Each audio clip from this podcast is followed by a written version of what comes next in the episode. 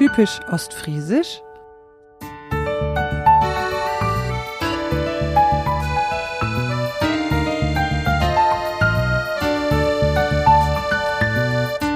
Moin und herzlich willkommen in Ostfriesland.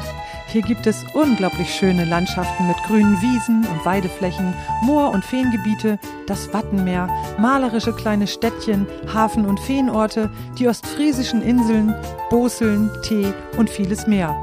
Aber ist das alles? Und hat die ostfriesische Art der Menschen, die dort leben, wirklich etwas mit den Witzen über sie zu tun? Mein Name ist Sabine Herrmann und ich stamme aus Ostfriesland. Ich bin Lehrerin und Musikerin und verbinde meine Wurzeln mit meiner Musik. Ich bin die Schöpferin von Sangen. Das sind Popsongs mit ostfriesisch-plattdeutschen Texten. Lange dachte ich, dass es mir an Fähigkeiten und Wissen für die große weite Welt mangeln würde und dass dies daran läge, dass ich in Ostfriesland aufgewachsen bin. Das ist natürlich nicht wahr und doch eine verbreitete Vorstellung. Deshalb möchte ich mit diesem Podcast die Schätze der Regionen entdecken von der Sprache über Traditionen bis hin zu aktuellen Szenespots und Events. Davon erzähle ich und gehe ins Gespräch mit sehr interessanten Menschen, die aus Ostfriesland stammen oder dort leben. Schön, dass du mich heute auf dieser spannenden Reise begleitest. Ich freue mich ob die. Moin Olaf. Ich freue mich, Leib. Ich freue mich sehr, dass du heute mein Interview Partner, mein Interviewgast bei diesem Podcast bist. Ja, hallo Sabine, ich freue mich auch sehr, dass ich heute bei dir sein darf und dass wir ja über verschiedene Dinge sprechen können, die ja eigentlich in meinem Leben passiert sind. Im Zentrum steht natürlich ein, ein besonderes Ereignis, durch das ich ja auch auf dich aufmerksam wurde, weil du was sehr Interessantes bei Facebook gepostet hast in Bezug auf ähm, eine Aktion, die du mit deinen Jungs gestartet hast was natürlich etwas mit Ostfriese sein zu tun hat. Und darüber werden wir natürlich nachher ähm, sprechen. Aber als erstes würde ich ganz gerne eben wissen, woher aus Ostfriesland stammst du denn eigentlich? Ja, ich bin äh, in der einzigen Stadt mit einem Buchstaben aus Deutschland geboren, in Emmen. und bin aber mit meinen Eltern dann nach Aurich gezogen und auch in Aurich aufgewachsen, als Stadtkind sozusagen. Immer in Aurich gewohnt. Das ist aber traurig. Das kann man so oder so sehen. Und war es wirklich traurig in Aurich? nee, es war nicht traurig. Es war echt eine wunderbare Zeit. Mhm. Ähm, natürlich in der Stadt hat man einige Vorzüge. Man ist halt sehr zentral. Wir haben auch sehr zentral gewohnt. Ähm, aber man muss auch klar sagen, ich habe dann auch äh, relativ früh mit Freunden aus Wiesmoor und Umgebung äh, viel Zeit verbracht, als man da mobil war mit dem Roller oder mit dem Moped. Mhm. Und dann äh, habe ich auch so ein bisschen das Landleben kennengelernt, um große Feen und so weiter. Und was hast du als Jugendlicher gedacht? Hättest du lieber getauscht oder warst du ganz glücklich darüber, dass du in der Stadt warst? Na, Im Groben und Ganzen war ich schon ganz glücklich, aber man muss schon klar sagen, da war natürlich, äh, ja, das war auch ein Volk für sich, ne? Landjugend und so, das war schon ganz toll eigentlich. Mhm. War ein guter Zusammenhalt. Ah, okay. Gab es das in der Stadt nicht so? Ja, in der Stadt war das dann eher so, dass man äh, für sich war. Natürlich die Klicken, aber mhm. insgesamt, so Landjugend, so gab es natürlich nicht in Augen. Da war dann wieder eher Feuerwehr oder so angesagt vielleicht. Ah ja. Seit wann bist du nicht mehr da? Ich bin 1987 nach meiner Ausbildung zur Bundeswehr gegangen mhm. und äh, bin dann über Hamburg über die verschiedene Stationen durchlaufen. Mein Vater war schon Zeitsoldat ja, und ich bin dann eigentlich damals auch zur Bundeswehr als Zeitsoldat gewechselt und äh, habe erstmal vier Jahre gemacht und dann auf zwölf Jahre verlängert. Du bist, ähm, bist ja jetzt verheiratet und dreifacher Familienvater. Deine Frau kommt aus Hessen, hattest du in dem Facebook-Post geschrieben, und eure Kinder sind in unterschiedlichen Orten in Deutschland geboren. Wo denn eigentlich genau? Meine Tochter ist in Aurich geboren die ist auch aus Friesland. Mhm. Dann äh, mein, mein zweitältester Sohn, der ist in Offenbach geboren. Ich habe eine Zeit in Frankfurt gearbeitet. Meine Frau kommt aus Hessen, wie schon gesagt, und der ist in Offenbach geboren. Und mein Jüngster ist in Bremen geboren. Mhm.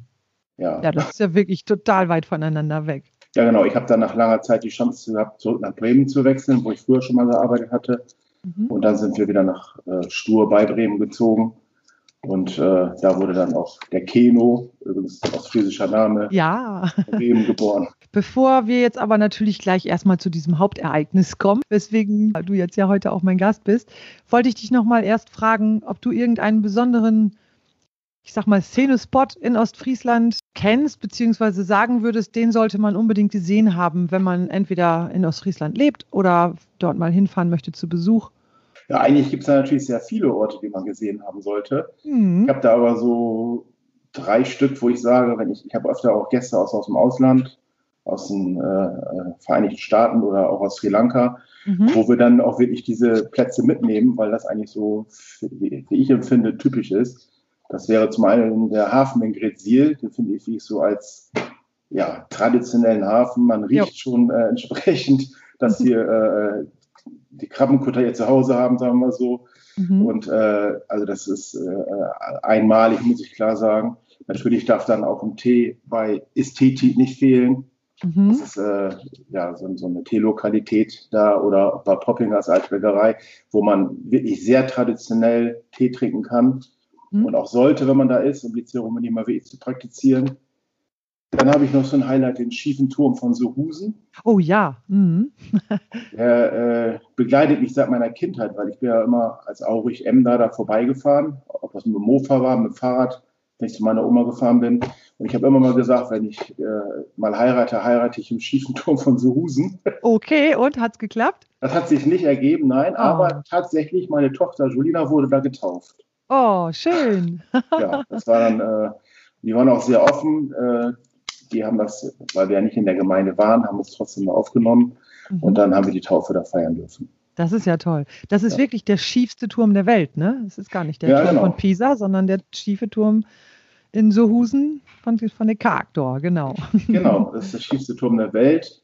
Und ja. äh, auf jeden Fall der schiefste Kirchturm, aber eigentlich auch, also Pisa hat 4 Grad Neigung und der hat über 5 Grad Neigung. Mhm. Und äh, das ist schon imposant. Man muss immer hoffen, dass es noch hält. Auch da war ich schon mit Freunden aus Amerika, die konnten es dann auch gar nicht glauben. Ja, ja und ein Highlight finde ich immer noch äh, die ostfriesischen Inseln, vielmehr eigentlich das Watt bei Ebbe, wenn man wirklich auf eine Insel wie Baltrum laufen kann. Das mhm. finde ich mhm. schon grandios. Das hatte ich mit meiner Frau auch dann damals gemacht mit unserem Hund. Mhm. Und da sind wir wirklich äh, rübergelaufen und das, ja, das kann sich auch kein, kein anderer wirklich vorstellen. Einfach, das finde ich schon sehr imposant. Ein Freund mhm. von mir aus Aurich immer noch, der ist ja so ein Wattwanderer, der läuft ja sämtliche Inseln ab, da irgendwo, wo das dann geht, was dann mhm. auch teilweise schon gefährlich sein kann. Ich finde das natürlich schon spannend. Toll. Ja, danke. Das sind schöne Szenespots, die du da genannt hast. Plattdeutsche Sprache, habt ihr zu Hause platt gesprochen? Ja, als Stadtkind oder als, ja, wurde, oder in Emden oder in Aurich haben wir nicht wirklich viel platt gesprochen. Es war eine ganz witzige Geschichte. Ich habe dann damals meine Ausbildung bei Chedus angefangen als Baubeschlagsgroßhändler. Mhm. Und ich konnte kein Wort Plattdeutsch. Also ich konnte ein paar Worte verstehen. Aber es war, hat keine drei Tage gedauert. Da hat dann haben die ersten Handwerker sich beim Chef beschwert, wie er denn einen Azubi einstellen kann, der kein Plattdeutsch kann. Und dann habe ich da relativ schnell das Plattdeutsch lernen müssen und auch gelernt. Dann, ne? Heute macht man das da eigentlich eher noch so äh, spaßmäßig. Natürlich äh, bestimmte Sprachfloskeln versuche ich meinen Kindern auch zu vermitteln. Und die nutzen die auch, wenn man sagt. Mhm. Zum Beispiel? nützt ja nichts. mein sechsjähriger Sohn, jetzt ist er sieben, der hat das schon die ganze Zeit entsprechend immer gesagt, nützt ja nichts, Papa. Mutter, Mutter. Mutter, Mutter, ja, genau. So, jetzt kommen wir zu dem eigentlichen Spotlight dieser Folge. Du hast dir für deine Jungs das Ostfriesenschlag-Ritual ausgedacht. Und erzähl mal, was genau hast du gemacht? Ja, es ging eigentlich darum, also vielleicht einmal der Hintergrund. Meine Tochter ist ja aus Friesen, dann mein, mein äh, mittlerer Sohn ist äh, Hesse, hessischer mhm. Bub, sag ich immer. Und äh, der Keno ist ein Bremer Jung. Ne? Und äh, Bremer Jung ist ja schon relativ nah in Ostfriesland. Mhm. Und er ist eigentlich von seiner Art her wirklich so ein ostfriesisches Gemüt. Der ist sehr gelassen und, und da ist wirklich eine ruhige Kraft, äh, eine Prämisse, muss man klar sagen. Mhm. Und äh, da habe ich ihn halt immer gesagt, er wäre ein halber Ostfriese. Mhm. So, das war natürlich äh, mit dem Ausspruch aus Friese ist das Höchste, was ein Mensch werden kann. Mhm. Als Spaß natürlich ist ganz klar, aber trotzdem, äh, ja, Kinder haben das natürlich sehr ernst genommen. So wollte natürlich unser hessischer Bub auch unbedingt aus Friese sein. Man kam das dann wirklich mal durch, dass er eigentlich tot unglücklich ist, dass er kein aus Friese ist, aber der Keno ja halber aus Friese. Mhm. Da hatte ich mir das nur überlegt, wie man das machen könnte. Und dann habe ich gedacht, okay, wir haben ja in diesem Jahr 2020 einen besonderen Tag gehabt. Das war halt äh, der Reformationstag oder auch Halloween fällt ja am selben Tag. Ja, und der, ja. war voll, der war Vollmond, das war natürlich mhm. auch noch was Besonderes. Mhm. Und da habe ich gesagt, man kann natürlich auch zum Ostfriesen geschlagen werden, ein besonderes Ritual. Das geht aber nur, wenn Halloween ist und Vollmond ist. Und jetzt kommt das dritte noch. Und wenn der BER eröffnet, BER ist der Hauptstadtflughafen, der am selben Tag eröffnet wurde, damit wurde das eigentlich einzigartig, dieser Tag. Und dann konnten sie es kaum abwarten. Da ging das wirklich dahin. Ich hatte alles vorbereitet mit Urkunden und so und es ging dann in die Richtung. Und da war es so, ich habe gesagt, das muss natürlich Mitternacht sein, aber sie konnten es nicht abwarten. Und dann haben wir es dann doch tatsächlich vorgezogen, im Schlafanzug und haben dann entsprechend das Ritual gestartet. Also ich habe eine, eine Ostfriesland-Flagge ausgebreitet, mhm. habe dann entsprechend mit Lichteffekten gearbeitet, dann äh, die Urkunden schön gerahmt und die Jungs einzeln nach vorne gerufen, festlich natürlich. Und dann mit meinem Schwert wirklich äh, zum Ausflügen geschlagen. Was für ein Schwert war das? Ja, das war so ein, so ein äh, von dem Film Blade, das Schwert, das hatte ich mal gekauft. Das war schon ein besonderes Schwert, das habe ich dafür auch genommen dann. Ne? Mhm. Und ähm, ja, sie, die haben sich so gefreut, die sind so in die Luft gesprungen und, und äh, waren über, überglücklich. Ja. Es war einfach äh, phänomenal. Ja, sehr schön. Ja, die Bilder bei Facebook, die sprechen ja auch echt für sich. Also das kann man da erkennen, dass das äh, denen ein Herzensanliegen war, ne? Und dass ja. ihr da viel Spaß hattet. Trotz der Uhrzeit, sage ich, den Bilderrahmen haben sie natürlich direkt mit ihr Zimmer genommen und freuen sich jeden Tag aufs Neue drauf. Oh, schön so hast du einen wunderbaren Moment geschaffen und äh, der bleibt lange in Erinnerung. Cool. Und natürlich niemand anders auf dieser Welt wird jemals diese Chance wieder haben, denn ähm, diese drei Ereignisse fallen ja nie wieder zu, auf einen Tag. Ne? Also Vollmond, Halloween und Einweihung des BER. Also. Das gibt es so nicht wieder, muss man klar sagen. Der ist jetzt geöffnet, weil natürlich man auch ein Auge zudrücken könnte. Und das ist das Witzige daran. Die Jungs haben natürlich beide Mitleid mit der Mama die natürlich jetzt als einzige Hessin hier bei uns im Haus ist. Und die haben dann schon versucht, mich zu bequatschen, dass ich die Mama nicht zum Ausfließen schlage. Ja, und dann haben sie mir quasi 50 Euro geboten. dann haben sie jetzt, das planen sie schon vor für den nächsten Reformationstag. Da ist dann vielleicht wieder Vollmond, dann könnte man ja nochmal sehen, ob man die Mutter auch damit zunimmt. du hattest bei Facebook geschrieben, meine hessische Frau versteht die Welt nicht mehr und erklärt mich für bekloppt. Also ist sie mittlerweile auch schon in diesen Bann gezogen und hat sie da Interesse dran? Sie versteht sehr viel Spaß und hat eigentlich auch vorher schon immer gesagt, Keno sei in seinem Verhalten wie ein echter typischer Ostfriese einfach. Sie mhm. kennt natürlich auch speziell meinen Vater, der da schon das Urgemüt ist einfach. Mhm. Mhm. Und äh, sie ist überzeugte Hessin. Sie liebt ihre Heimat, also mindestens genauso wie ich. Aber sie freut sich, wenn unsere Kinder sich freuen. Und das ist einfach äh, alles für uns. Ja, die Wurzeln sind echt wichtig. Und das hat ja überhaupt nichts mit irgendeinem Nationalstolz oder irgendeinem Käse zu tun, was ja hierzulande nun mal leider auch irgendwo sehr viele hässliche Gesichter zeigt. Darum geht es ja hier gar nicht, sondern es geht ja darum, wirklich ähm, zu diesen eigenen Wurzeln zu stehen erstmal, aber eben auch sich dieser bewusst zu werden. Ne, das denke ich mal, ist ja bei dir wahrscheinlich auch. Und deine Frau hat ganz andere Wurzeln und für sie sind ihre Wurzeln genauso wichtig. Ja, natürlich auf jeden Fall. Und man muss immer klar sagen, egal wo man lebt, äh, Heimat bleibt aber Heimat Heimat. Ne? Ja. Egal wo man lebt. Und äh, Heimat kann natürlich da sein, wo man arbeitet, wo man sich heimisch fühlt, wie das schon gesagt wird. Und äh, das hat natürlich mit irgendwelchen anderen Gedanken gut gar nichts zu tun. Ich ja. finde immer, Heimat ist da, wo man sich wohlfühlt. Und das ist das Wichtigste. Genau. Genau. Und selbst wenn man eben aus der eigentlichen Heimat wegzieht äh, und man lebt dann später woanders, bleibt die Heimat trotzdem immer ein Teil von einem. Ne? Natürlich, ganz wichtig. Ja, dann kann man sich vorstellen, ich meine, wir reden jetzt hier davon, wir wohnen jetzt gerade mal eine Stunde von Ostfriesland entfernt, ne?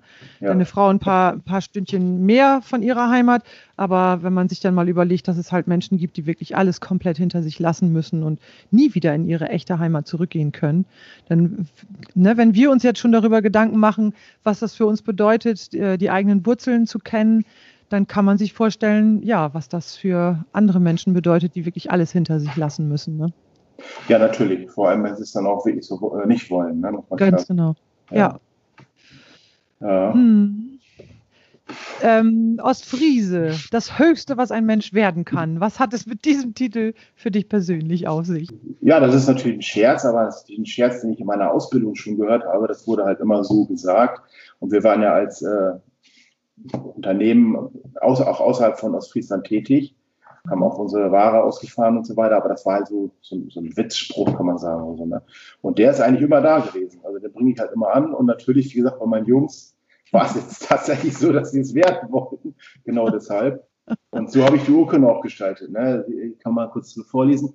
Also der Name dann, er ist damit ab sofort berechtigt und verpflichtet, den Titel Ostfriese, das Höchste, was ein Mensch werden kann, zu tragen.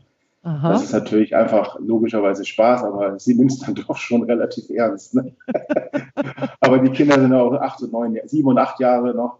Ja. Und äh, deshalb ist es auch gar nicht so wild. Die werden den Spaß dran haben. ja, wir können ja in zehn Jahren nochmal schnacken, wie das dann aussieht bei dir.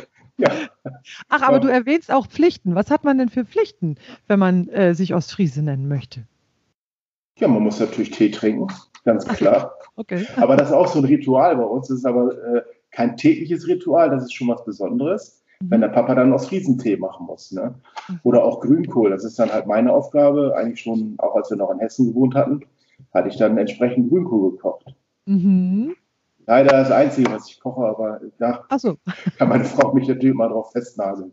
das kann sie nicht, wie sie sagt. Das ist ja. ja bei uns ganz anders. Mein Mann kommt aus Schwaben und äh, der kocht bei uns mittlerweile den Grünkohl. Also ich kann es natürlich auch, aber er kocht sehr, sehr gerne. Der kocht also auch viel. Und ja, den Grünkohl, den kann er richtig gut. Also so gesehen könnte ich ihn hier eigentlich auch mal zum Ostfriesen schlagen lassen. Da können wir ja nochmal uns drüber unterhalten. Neben dem Slogan äh, Ostfriese, Ostfriese das höchste, was ein Mensch werden kann, finde ich halt diese Rede, dann nützt ja nichts, sehr treffend. Und ich weiß nicht, ob du das mal gehört hast von diesem Pastor aus Hage, Ingo Wiegmann. Äh, kann man bei YouTube auch sehen. Der hat äh, so ein, ja, ein gutes Statement da gelassen. Der kommt irgendwie, ich weiß gar nicht, aus Nordrhein-Westfalen, ist nach Hage verschlagen worden hm. und ist da Pastor in der Gemeinde und hat eigentlich äh, erzählt, was es besonders macht, hier in Ostfriesland Pastor, äh, Pastor zu sein. Und äh, hat auch unter anderem diesen Begriff nützt ja nichts mit aufgenommen. Aha. Sehr interessant und sehr, sehr witzig, muss man sagen. Und das ist einfach so das Motto, was ich natürlich auch meinen Jungs sofort vorgespielt habe. Ja. ja. Toll. Danke für den Tipp. Das habe ich mir hier gleich ja. aufgeschrieben. Nützt ja nichts, ja. Das stimmt. War das für dich immer mit positiven Gedanken und auch Erlebnissen verbunden, Ostfriese zu sein? Ich meine, du hast ja schon so ein bisschen erzählt, ne, als in der Ausbildung, da musstest du erstmal platt lernen und später wurdest du auch mal hochgenommen als Ostfriese? Ja, natürlich. Also früher war das ja so, Ostfriesenwitze waren natürlich äh, überall verbreitet und ja, das ist ja immer so, irgendjemand hat immer den, den Hut auf, sag mal so. Und das mhm. waren damals die Ostfriesen, dann kamen die Blondinen und so, aber ich sag mal einfach, und das muss ich wie ich sagen, wir aus Friesen haben einfach Humor und können einfach über uns selber lachen. Ich glaube, das, zumindest die meisten auf jeden Fall, das ist eine Gabe, die haben nicht alle leider. Ne? Und das ist einfach, finde ich, eine ganz wichtige Sache. Ähm, ich hatte erzählt, dass ich auch eine Zeit lang in Düsseldorf war und da war alles, da war auch alles ganz anders. Die, das, das Volk dort war, ja, die haben gelebt, muss man einfach sagen. Ne? Rheinische mhm. Fruchtkultur, und äh, wir sind damals da zwangsweise nach Hessen verlagert worden und da war das so, die konnten mit diesem Spaß gar nicht umgehen. Wir sind da echt oft angeeckt, weil äh, wenn es um ihr geliebtes Hessen ging, dann waren die echt beleidigt davon. Ne? Ich als aus Friese wäre natürlich, hätte drüber gelacht und hätte vielleicht hm, aus Friesen Witz zurückerzählt. Also das war halt da dann völlig anders. Mhm. Ähm, das ist einfach so. Dass, ich glaube einfach, dass das Wichtigste, dass man äh, einfach darüber lachen kann und das auch alles nicht so ernst nimmt. Ja. Es gibt genug Probleme in dieser Welt. Das stimmt. Ja. ja, das ist eine tolle, tolle Einstellung. Du hattest vorhin erzählt, dass äh, deine Frau über den Sohn aus Bremen sagte, dass äh, er halt irgendwie, also dass man ihm das anmerken würde, dass er ein halber Ostfriese sei, ne?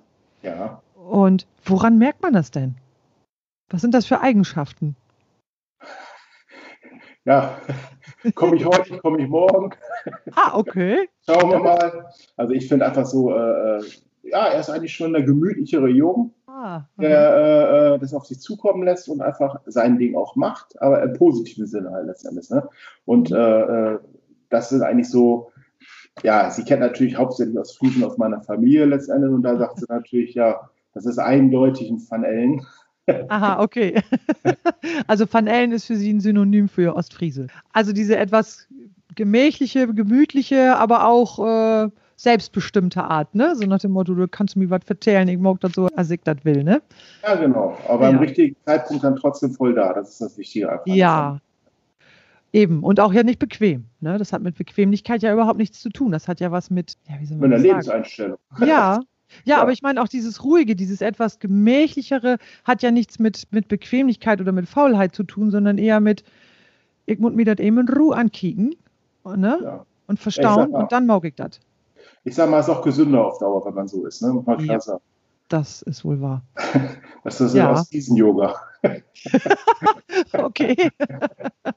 ja, also ein Ostfriesen-Mantra. Ja, Nützt so, dir ja. nix, nützt dir nix. Wenn andere Om sagen, sagen wir, nützt dir nix. Gute Idee. Ich habe übrigens auch äh, als Kind immer sehr darunter gelitten, dass ich mich nicht richtig als Ostfriesin fühlen konnte, weil ich nämlich als einzige von meinen fünf Geschwistern nicht in Ostfriesland, sondern in Papenburg geboren bin. Und Papenburg, obwohl das direkt an Ostfriesland grenzt, ist ja nun mal das Emsland. Alle anderen waren in Ostfriesland geboren, nur ich nicht. Und äh, das fand ich blöd. Aber genau, deswegen mache ich jetzt auch diesen Podcast, um mich mehr als Ostfriesin fühlen zu können. Ja, sonst Nein. müssen wir das Schwert noch mal rausholen. Ja, nee, also ich glaube schon, dass ich da, ich bin ja da aufgewachsen. Ist Ja, schon klar. Aber du weißt ja, was ein waschechter Ostfriese ist, ne? muss man auch sagen. Ein waschechter Ostfriese ist man ja nur, wenn man da geboren wurde und die eigenen Eltern auch dort geboren wurden. Ja, das, Im Idealfall die Urgroßeltern auch noch da geboren wurden. Ja. Dann ist man ein waschechter Ostfriese. dann so gesehen bin ich ein, eine ganz, ganz waschechte Ostfriesin, weil ich kann da so einiges zurückverfolgen. Das waren alles Urostfriesen. Ja, dann ist ja alles super. Nicht alle. Tatsächlich eine Seite, also vom äh, väterlicherseits der Ur, nee, der Großvater, also mein Urgroßvater väterlicherseits, der kam aus Bayern, aus Oh. Hof. Mhm. Ja. Und ist dann irgendwann nach Emden gekommen und hat dann da seine Frau äh, kennengelernt und äh, die war natürlich Ostfriesin. Und ja, also so gesehen ist da auch so ein bisschen, äh, ja, ne, sind da auch noch so ein paar andere Stränge dazwischen. Aber ich glaube, wenn man das alles mal sich ganz genau an, anguckt und wirklich richtig zurückgeht, dann wird man feststellen, dass man, glaube ich, eine bunte Mischung aus verschiedensten Nationalitäten ist. Ja, das ist Ne? auch so. Genau. Deswegen typisch ostfriesisch. Lassen wir mal so im Raum stehen. Ja. Du bist von Beruf ATM-Spezialist. Also ich weiß jetzt ja nun so ein bisschen, was das ist, weil du mir das erzählt hast. Aber so diese drei Buchstaben, die würden mir so sonst eigentlich erstmal nichts sagen. ATM. Für was ist das die Abkürzung? Also ATM heißt Air Traffic Management. ATM-Spezialist an sich ist dafür zuständig, dass die Fluglotsen nicht überlastet werden. Das Mhm. heißt, die einzelnen Lufträume, die man sich ja, in Sektoren vorstellen kann, Sektoren, wenn man das so geografisch sieht, wie Bundesländer. Mhm. Und äh, da dürfen nur eine gewisse Anzahl von Flügen in allen Richtungen, in allen Höhen fliegen. Und dafür bin ich dann zuständig, dafür zu sorgen, dass diese Sektoren oder die Fluglotsen, die die Sektoren bearbeiten, nicht überlastet werden. Mhm. Durch Steuerungsmaßnahmen, nennt sich Slots. Die haben dann bestimmte Zeitfenster, in denen sie fliegen dürfen. Mhm. Das äh, Ganze findet am Computer statt. Ah, Das wollte ich nämlich gerade fragen. Das äh, kann ja gar nicht anders. Ne? Das heißt, du bist da auch sehr, oder dein Berufsstand ist total vom Internet abhängig, oder? Ja, na klar. Mhm. Ja. Als ich da angefangen hat, gab es das noch gar nicht wirklich. Da war das wirklich so, da was kam, das kam. Aber die Verkehrsentwicklung haben natürlich massiv zugenommen und das war dann nicht mehr zu handeln. So. Ne? Damals gab es auch noch richtige Luftstraßen. Mhm. Äh, heute hat man Satellitenkoordination. Das ist halt eine ganz andere Geschichte. Und äh, mit den Luftstraßen, da hat man die Abstände eingehalten und da konnte man natürlich den ganzen Verkehr auf Dauer nicht mehr mit abarbeiten. Mhm. Ja. Und dann kam irgendwann eben auch dieser, wurde dann irgendwann dieser Beruf nötig auch, ne? Den du jetzt ausübst. Ja, genau. Den gab es dann erst später, dieser ATM-Spezialist, der nennt sich auch FMP, Flow Management. Äh, der Name Flow sagt schon, also es muss fließen. Ja, genau. Mhm. Äh, alles, was steht, das äh, ist natürlich auch teuer dann entsprechend. Und da geht es dann darum, möglichst wenig Verspätung zu erzeugen oder Flugsicherungsseite zumindest. Aber wenn man sich mal überlegt, ähm, wenn es das Internet jetzt nicht gäbe oder wenn das mal für eine Stunde ausfiele, das wäre schon ganz schön dramatisch, ne? Ja, es kommt aber auch mitunter selten vor, aber es kann schon mal vorkommen. Unsere Hauptstelle ist ja Brüssel, mit denen wir arbeiten. Und da, äh, wenn die ausfallen zum Beispiel, dann ist natürlich ein ganzer Teil von Europa nicht versorgt. Dann, dann weichen wir aus nach Brittany in Frankreich. Das ist dann unser nächster Ansprechpartner. Und das ist natürlich so, äh, es gibt sehr gute Ausfallverfahren an sich. Aber Okay. Ja. Man muss einfach, äh, ja, im Prinzip funktioniert es eigentlich relativ gut. Und kommt sehr, sehr, sehr selten vor. Mhm. Aber dann habt ihr auch noch eine Möglichkeit, eben sich ähm, anders irgendwie, also auf eine andere Art und Weise in Kontakt zu treten und die Ja gut, im Informationen. schlimmsten Fall gibt es eine konventionelle Kontrolle bei den Lotsen, die dann wirklich mega Abstände und Höhen einhalten. Mhm. Äh, und da wird natürlich dann alles am Boden gelassen, was geht, oder wird mit diesen Zeitfenstern gearbeitet. Aber auch dann ist natürlich gerade unser Job gefragt, Mhm. weil natürlich dann auch entsprechend die äh, Steuerungen aufgelegt werden müssen für die verschiedenen Flughäfen. Ne? Mhm. Weil wir sind halt in Bremen jetzt für den ganzen Luftraum von Dänemark bis Polen und Holland. Mhm. Und Untergrenze, also die südliche Grenze ist Kassel. Äh, für den ganzen Luftraum sind wir zuständig in Bremen. Und da gibt es noch eine ganz witzige Geschichte in Bezug auf Ostfriesland dazu. Ich habe 1982 bei der Volksbank in Aurich, ich will jetzt keine Schleichwerbung machen, aber es war wirklich so, bei einem Preisausschreiben gewonnen und bin mit einer Cessna von Emden nach Bremen geflogen. Okay. Mitgeflogen. Und wir haben damals auf dem Tower in Bremen Kuchen gegessen. Das werde ich nie vergessen einfach. Und äh, da konnte natürlich keiner ahnen, dass ich jemals da arbeiten würde. Ne? Das ist echt nee. unfassbar. Und äh, ja, aber letztendlich ist dann ist alles so gekommen. Jetzt arbeite ich direkt unterm Tower im Kontrollraum. das ist ja klasse. Also meiner Volksbank auch nochmal Danke sagen. Ja, allerdings. Ja, das, äh, vielleicht hören die sich das ja hier an. Du bist ja auch ähm, Kampfsportler, Budo-Sportler und ähm, wie bist du denn da eigentlich drauf gekommen? Ja, ich habe im Alter von sechs Jahren schon mit Judo angefangen. Auch. Ich bin schon relativ lange äh, dabei und habe quasi fast immer aktiv trainiert hm? und bin witzigerweise 1999 als Rucksackreisender in Sri Lanka gewesen. Da gab es damals ein Sportaustauschprogramm. Die haben äh, einen Sportaustausch mit Deutschland betrieben äh, für Badminton, Tischtennis und Fußball.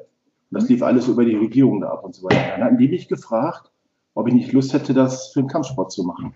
Und das hatte ich mir überlegt. Ich wurde dann auch als Repräsentant für den Kampfsport da entsprechend äh, äh, eingesetzt, mit dem Ziel halt Gruppen nach Sri Lanka zu bringen und da einen Austausch stattfinden zu lassen. Und das mhm. fand dann auch direkt 2000 statt. Wir waren in einer relativ kleinen Gruppe. Einige auch aus dem Wangerland hier mit dabei waren. Mhm und äh, haben damals das allererste Budo-Camp im Jahr 2000 in Sri Lanka äh, durchgeführt.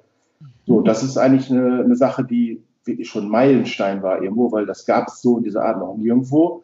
Und wir sind mittlerweile beim 33. Budo-Camp angekommen. Natürlich nicht nur in Sri Lanka. Wir waren teilweise in China, wir waren in Thailand, USA, äh, Dubai und dann Europäer, äh, europäische Länder wie Spanien, Holland und auch Deutschland natürlich mhm. und führen da halt jährlich ein, manchmal sogar zwei Budo-Camps durch. Also Budo-Camps sind Trainingslager für Kampfsport, aber das ist meist so eine zweiwöchige Reise, wo dann auch die Kultur ganz groß geschrieben ist, weil wir nur fünf Tage Sport machen und dann mit Rundreise durchs Land und ganz tolle Sache. Mega Freundschaften entstanden und speziell auch mit Sri Lanka. Die waren mhm. auch schon öfter bei uns hier in Deutschland jetzt und äh, selbst beim Online-Training, was wir momentan machen, haben wir Trainer aus Sri Lanka mit dabei und teilnehmen. Mhm. Das klingt ja interessant. Hast du, ähm, also du, du hast ja jetzt mittlerweile auch eine eigene ähm, Budo-Sportschule ne, in Habstedt, aber das kam ja dann erst später. Das heißt, in welcher Funktion hast du diese, diese Reisen organisiert, diese Camps? Also ich habe die Camps äh, damals als, ach, Bundesreferent Kampfsport ist das, 2000. Ah, genau. das so war, jetzt fällt es wieder ein. Äh, hatte ich damals ja, genau. Hatte ich anfangs die äh, Reisen organisiert, das waren aber nur die ersten drei. Und dann äh, war es ein bisschen problematisch, auch steuertechnisch, muss man einfach sagen, weil wir halt schon recht große Größe, Gruppengrößen hatten und da waren immer Riesensummen, die über mein Konto wanderten. Aber ich hatte ja gar kein Gewerbe und es war aber auch nichts über.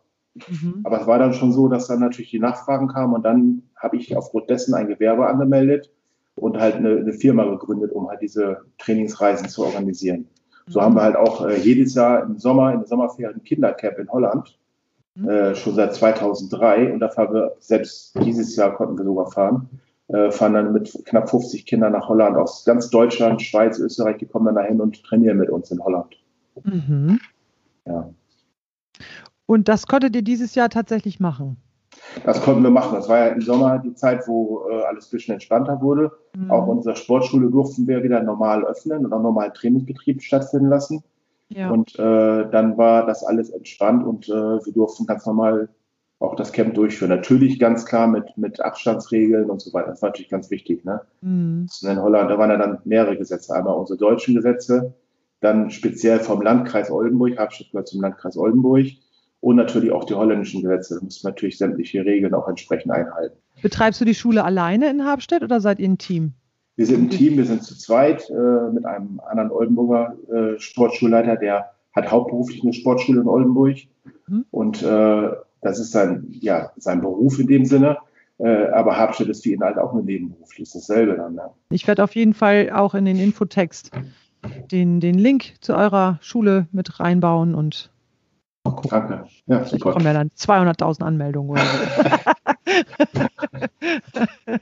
Übertreiben können wir aus Friesen ja auch gut. Ja. Nein. Nein, überhaupt nicht. Du hast auch viel mit jungen Leuten zu tun, ne? In deiner Kampfsportschule.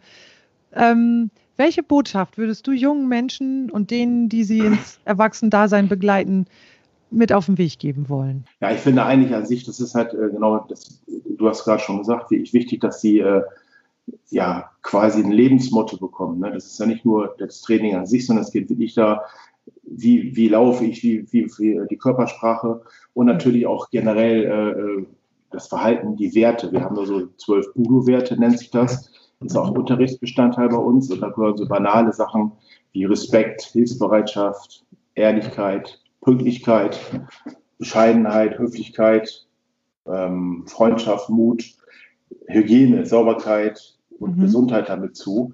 Und äh, das sind eigentlich die wichtigen Werte, die wir da entsprechend auch den Kindern in erster Linie, natürlich auch den Erwachsenen vermitteln. Mhm. Und zu guter Letzt, was ich immer ganz wichtig finde oder wichtig finde, ist halt äh, das Durchhaltevermögen. Das ist natürlich ja. auch leider oftmals nicht so gegeben, das kommt noch dazu. Und äh, man darf aber auch nie den Spaß vergessen. Nee. Lachen, lächeln und niemals aufgeben, immer weiter. Das ist auch so ein Motto von mir und äh, das ist eigentlich der Grund, warum wir da sind. Wir wollen Spaß haben und äh, weil was soll man irgendwas machen, was man nicht machen möchte? Das wäre auch völliger Quatsch. lächeln und niemals aufgeben, immer weiter nützt ja nichts. Ja, genau. Das ist ja. die ostfriesische Kampfsporthaltung sozusagen. Ja, man sagt ja auch, das Boseln ist eigentlich der, eine der ältesten Kampfsportarten. Ne? Äh, früher die Kugeln genommen und auf die Wikinger geschleudert. Und für uns Trainer und äh, die Erwachsenen ist natürlich ganz wichtig, Vorbild zu sein. Ne? Alles, was ich den Kindern versuche beizubringen, muss ich natürlich auch vorleben. Das ist halt ganz wichtig. Mhm. Und das äh, äh, gilt für alle Erwachsenen bei uns, auch für die Assistenztrainer. Das ist äh, die oberste Prämisse bei uns. Sehr schön. Im Prinzip ist das jetzt eigentlich ganz rund. Jetzt hast du mir vorher, ähm, also äh, per Mail noch den Hinweis gesch äh, geschickt, dass es da noch eine spannende Geschichte von einem Vorfahren von dir gibt, nämlich Herrn Vitus Dirks. Der hat äh, in Moordorf etwas gefunden. Beim Torfgraben im Jahre, im März 1910. Ja, ich sehe, du hast das gegoogelt, glaube ich. Ja, natürlich. ja, es ist halt, äh, äh, muss ich dazu sagen, es ist halt der Bruder von meinem Opa, von meinem, von dem Opa von meinem Vater, von meinem Uropa, mhm. Vitus Dirks, und der hat äh, im Moor bei Moordorf die Sonnenscheibe von Mordorf gefunden. Ich weiß nicht, vielleicht einige aus Friesen kennen das vielleicht. Äh, die ist ja mittlerweile im Landesmuseum in, in, in Hannover. Mhm. Und äh, es wird gesagt, dass diese Scheibe von ach, 1400 bis 1300 vor Christus ist. Also vor Christus wird ja andersrum gerechnet. Äh, genau, 1500 bis 1300 vor Christus. Ja, mhm. genau. Und äh, das Interessante, Witzige an der Geschichte ist, dass der damals diesen Wert dieser Scheibe gar nicht erkannt hat. Der hat die einfach äh, in den Schrank reingestellt und seine Kinder haben mit dem gespielt, oder mit der, gespielt, der Scheibe gespielt. Und äh, 1919 hat er die an einen fliegenden Händler für nur drei Mark verkauft, weil er eigentlich gar nicht diesen, zusammen mit so einem Teepot, glaube ich, oder so, weil er gar nicht diesen Wert der Scheibe kannte irgendwo. Ne? Irgendwann kamen wohl Zweifel an der Echtheit dieser Scheibe auf oder sowas. Mhm. Und dann mhm. haben wir nochmal neue Ausgrabungen gestartet und haben dann auch nochmal andere Reste gefunden. Ähm, ob die Scheibe 100% echt ist, ist halt nicht wirklich definitiv festgestellt, aber es ist anzunehmen, dass sie echt ist. Und mhm. es gibt ja mittlerweile auch, ich weiß gar nicht wo, ich glaube im T-Museum kann man die sogar als kleines Andenken kaufen. Und äh, also in Hannover ist, ist das Original, aber es gibt diverse Replikas mittlerweile, die auch ausgestellt werden. Mhm. Ja. Spannend, spannend. Und das war also dein Urgroßonkel. Großonkel wäre dann Geschwister von deinen Großeltern und Urgroßonkel sind ja. dann die Geschwister von deinen Urgroßeltern. Genau. Ja, genau. Kann ich aber nie. Da war ich noch nie auf der Welt. Nee, das ist ja auch schon lange aber her. Ich meine, wenn der 1910 beim Torfgraben das gefunden hat, dann war der ja schon da erwachsen. Also der ist ja, ja mit Sicherheit. Genau. Hat auch schon Kinder. Dann, also. Trotzdem ja. ganz interessante Geschichte zur, zur Vergangenheit irgendwo. Ja, und zu den Wurzeln, zu den ostfriesischen Wurzeln. Ja, genau. Und die ja sogar noch weiter zurückgehen, wenn man sich dann überlegt, dass aus der Bronzezeit und die Menschen, die damals da gelebt haben, haben sich bestimmt nicht als Ostfriesen bezeichnet. Ne? Nee. Zusammengefasst kann man sagen, es ist, ähm, als Ostfriese darf man durchaus mit Selbstbewusstsein durch die Welt gehen und eine Haltung einnehmen und das Wichtigste ist der Humor und Nützt ja nichts. Nützt ja nichts. Also wir entwerfen noch ein ostfriesisches Mantra und äh, genau, nützt Das ist eine gute Idee. Genau. Können, wir, können wir in Habschild dann entsprechend unterrichten. Da machst du dir so ein schönes Schild, kommt dann da an die Wand, nützt ja nichts. Ich danke dir ganz herzlich. Ich danke dir, Leib. Dann ich möchte mich auch ganz herzlich bedanken. Äh, war wunderbar und ich freue mich drauf. Mhm. Nützt ja nichts. Nützt ja nichts. Und für dich, liebe Hörerin oder lieber Hörer, kommen jetzt ein herzliches Dankeschön und ein paar kurze Infos. Fragen oder Ideen zu diesem Podcast, die du mitteilen möchtest, kannst du mir gerne schreiben. Wenn dir diese Episode gefallen hat, kannst du den Podcast auf iTunes bewerten oder ihn über die sozialen Netzwerke teilen. Dadurch wird er für andere sichtbar. Über das Erscheinungsdatum der nächsten Episode sowie über Neuigkeiten und Hintergründe zu meinen plattdeutschen Sangen informiere ich in meinem Newsletter Nähe Post, der circa alle drei bis vier Wochen erscheint. Auf meiner Internetseite findest du das Anmeldeformular dafür sowie Kontaktmöglichkeiten www.sabinehermann.com. Hermann mit einem R. Und selbstverständlich findest du mich auch auf YouTube, Instagram, Facebook, Spotify und Co. In diesem Sinne, kummi bold wat now. Ich freu mich ob die.